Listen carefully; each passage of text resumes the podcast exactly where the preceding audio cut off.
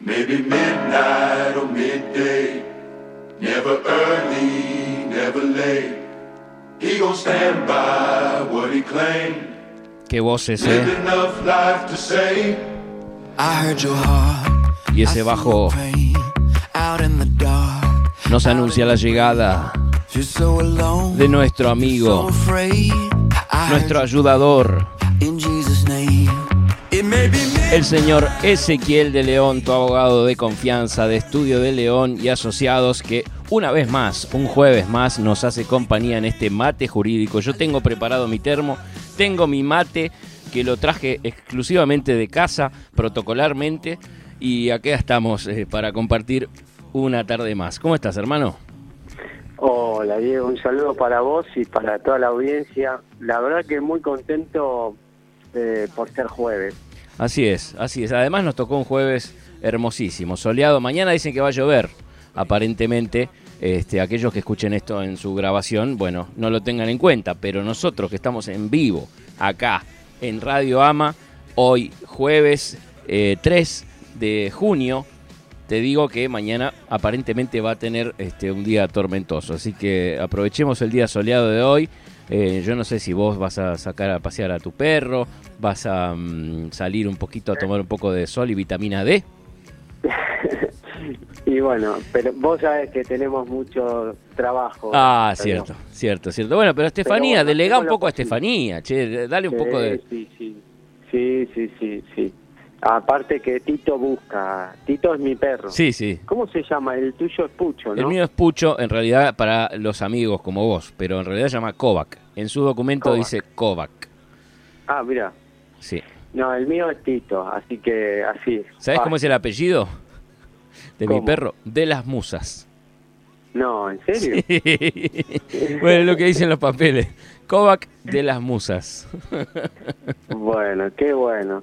Diego, la verdad que te tengo que felicitar nuevamente por esa cortina. Gracias, gracias. Sí, sí, fue bien Y hay elegida. un concepto, ¿no? Que vos decís, bueno, primero el ayudador, eh, bueno, es el Espíritu Santo, ¿no? Sí. El Paráclito es nuestro ayudador, pero ese concepto, ¿no? De que la ayuda viene en camino eh, y que damos buenas noticias, Sin dudas. está muy emparentado al Evangelio, ¿no? No me Claro quiero sí. poner a... No, no, no, pero es verdad, e- es, verdad, digo, eh, lo que vos estás haciendo es un servicio que viene en ayuda de las personas que cuando uno necesita asesoría legal, eh, mm, generalmente no es por algo, este, mm, digamos, eh, placentero, ¿no? Hay, generalmente lo que es ayuda legal viene por algún conflicto, entonces saber que podemos confiar en alguien, que tenemos una persona que se va a hacer cargo y se va a ocupar y nos va a llevar a buen puerto, es una tranquilidad. Entonces, por eso yo digo que sos el ayudador y que la ayuda está en camino cuando se comunican con Ezequiel de León al 11 66 06 40 86, sin ser blasfemo. No estamos hablando acá de, de- espiritualidad, sino de, de lo práctico. No, obviamente. Por eso. Bueno, vamos a lo nuestro. Sí, ¿qué tenemos hoy? Eh, hoy tenemos buenas noticias, como decimos siempre. Siempre. Y vamos a tratar un tema que se llama discriminación. Oh, Va, el concepto, ¿no? Sí, sí. discriminación, que todos conocemos la palabra, Sí, claro. discriminación. Lo vamos a ver en, en, do- en dos facetas.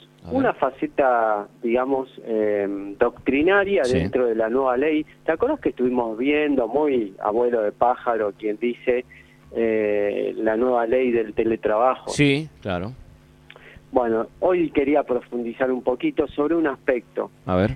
lo que dice la ley, bueno, y la doctrina, muchos autores están hablando del derecho a la desconexión, Ah, claro.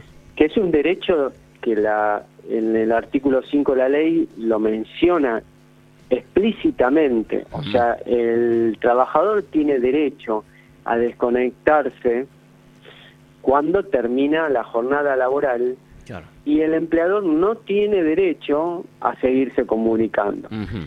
Inclusive, si el trabajador corta el sistema, apaga el celular, supongamos, bueno, Sí. corta todo tipo de conexión, por eso no lo puede sancionar el empleador. Mm.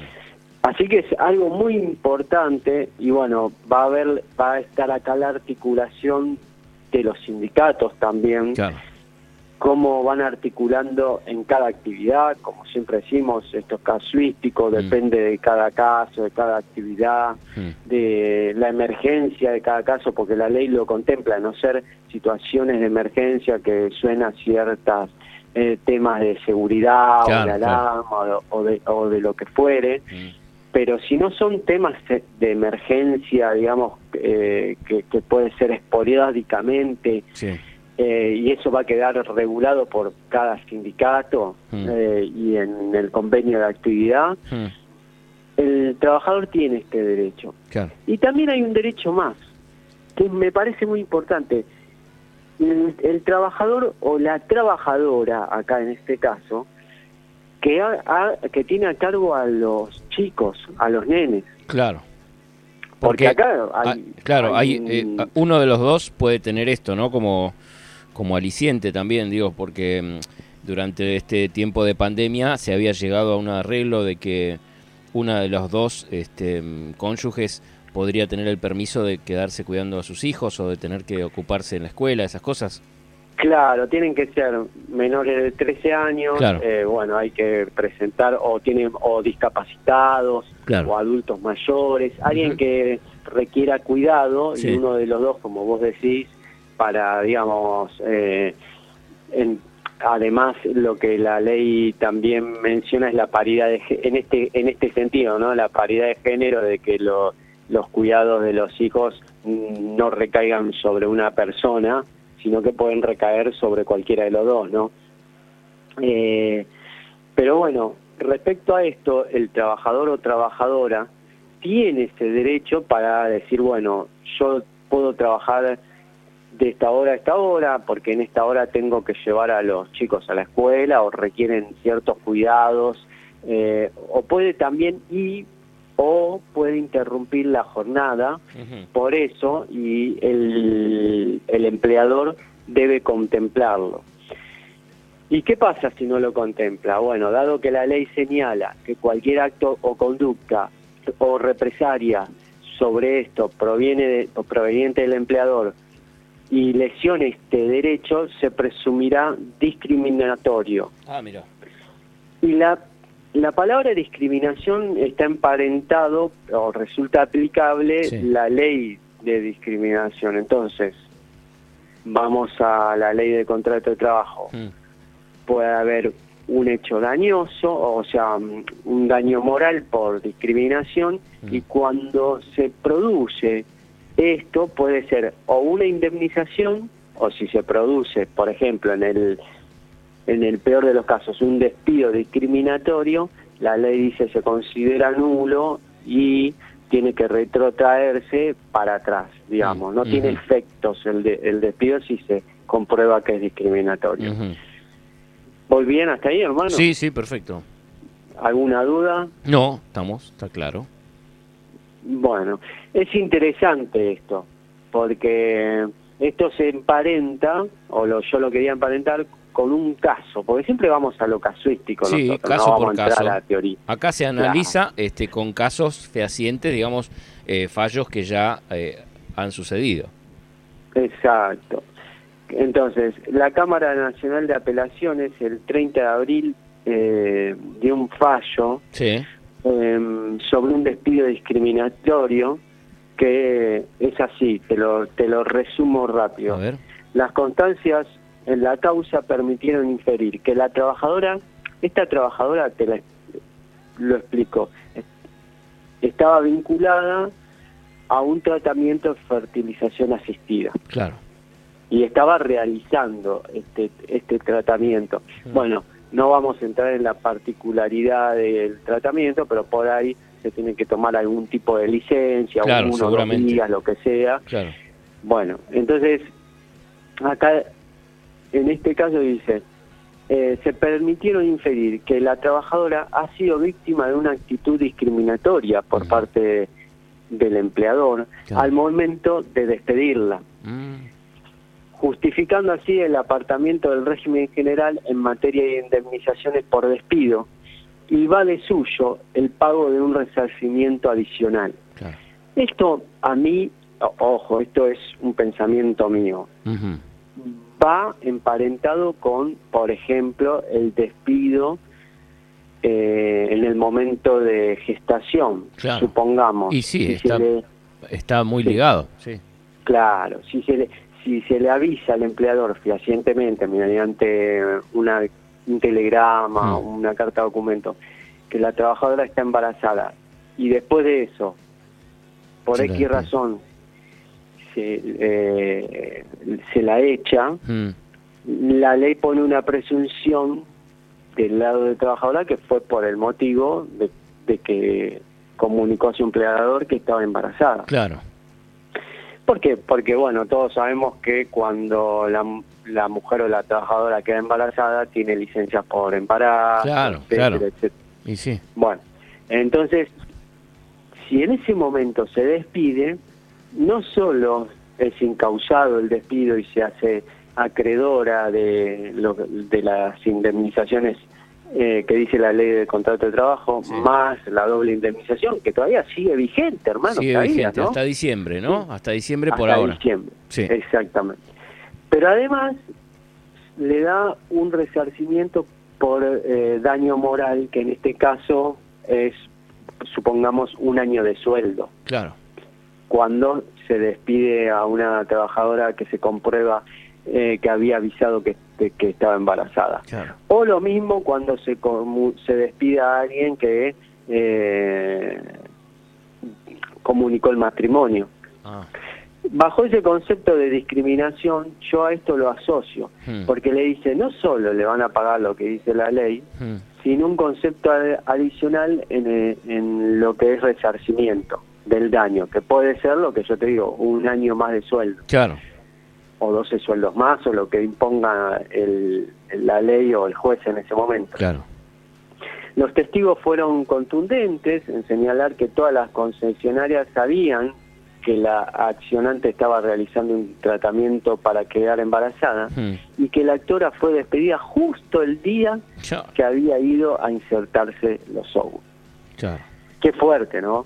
Tremendo, sí, sí, me imagino este, la sorpresa también, ¿no? Porque no se lo esperaría, digo, que este, que le llegue justo una, una carta, documento diciendo que quedaba despedida. Así que, claro, bueno, estuvo muy bien ahí el juez que falló a favor de, de- del empleado.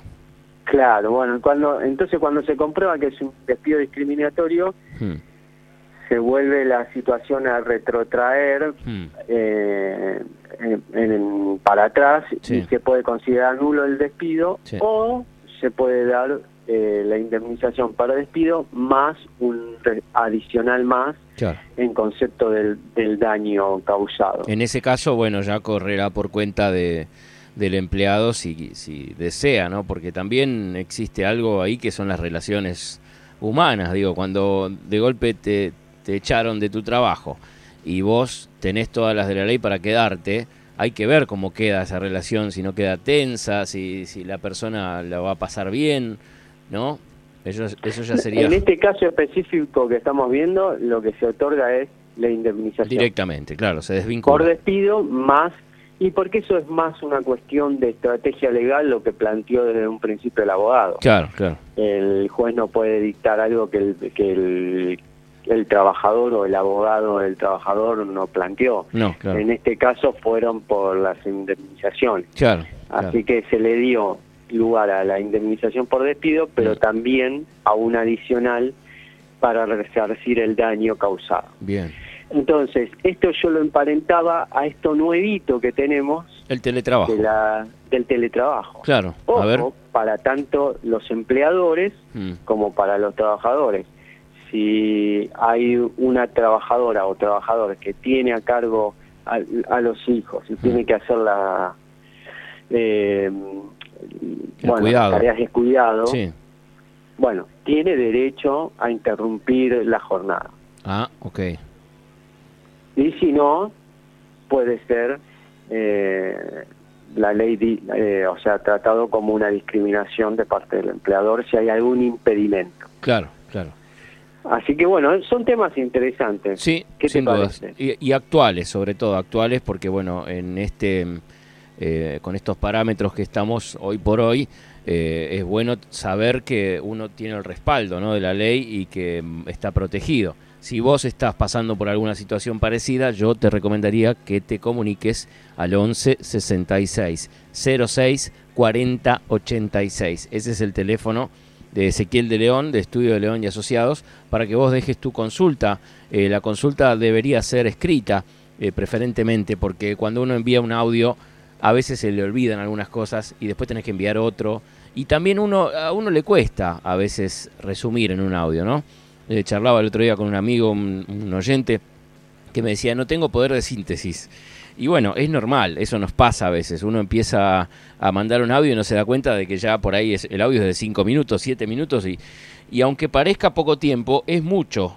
Porque uno un texto escrito lo puede responder mientras está haciendo otra cosa y un audio tiene que prestar total atención, ¿no? Y en el mundo este, mm, en el mundo de, de Estudio de León eh, el, el tiempo vale mucho porque quizás está con una audiencia, quizás está este, presentando algunos papeles o, lo que sea, y es mucho más simple si vos envías tu consulta de manera escrita. Así que escribí bien qué es lo que querés consultar, lo lees, te fijas si está todo lo que vos querés saber y le envías. Esa primera consulta es gratuita y después ya continúan este, como, como te diga Estudio de León.